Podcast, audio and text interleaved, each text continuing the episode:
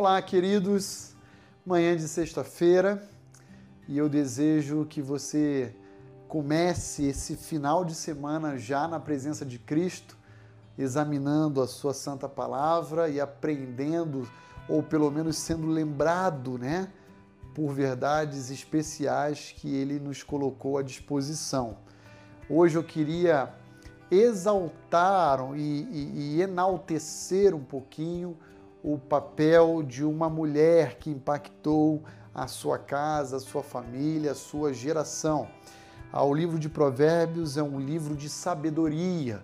E aqui no capítulo 31 nós vemos a personificação da sabedoria na vida de uma mulher piedosa, a mulher virtuosa em Provérbios 31.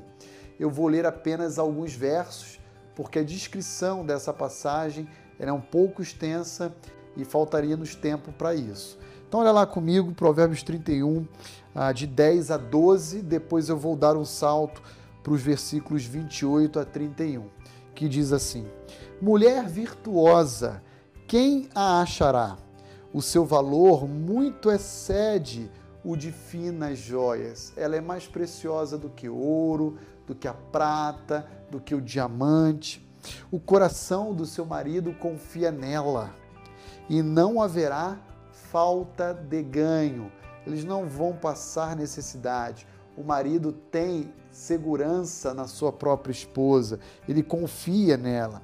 Ela lhe faz bem e não mal todos os dias da sua vida. Ele tem prazer de estar na companhia da sua esposa porque ela só lhe dá satisfação, ela lhe faz bem.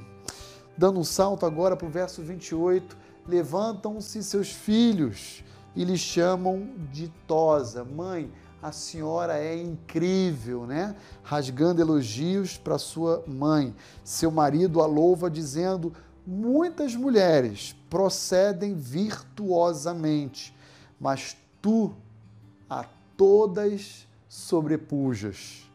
Enganosa é a graça e vã a formosura.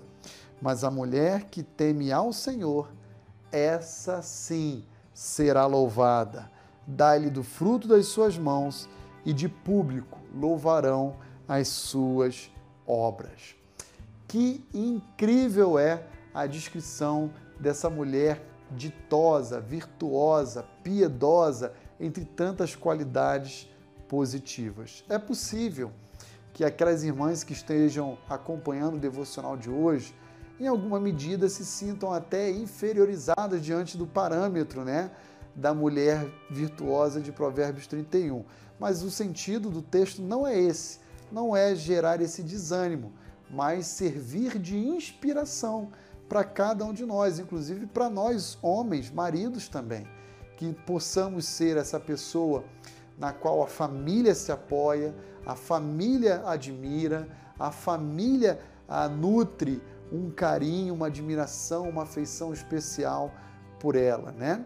Que Deus possa fazer com que os nossos lares, as nossas casas sejam impactadas por mulheres virtuosas. Esse é o meu desejo para minha casa, para minha família e para você também. Que Deus o abençoe.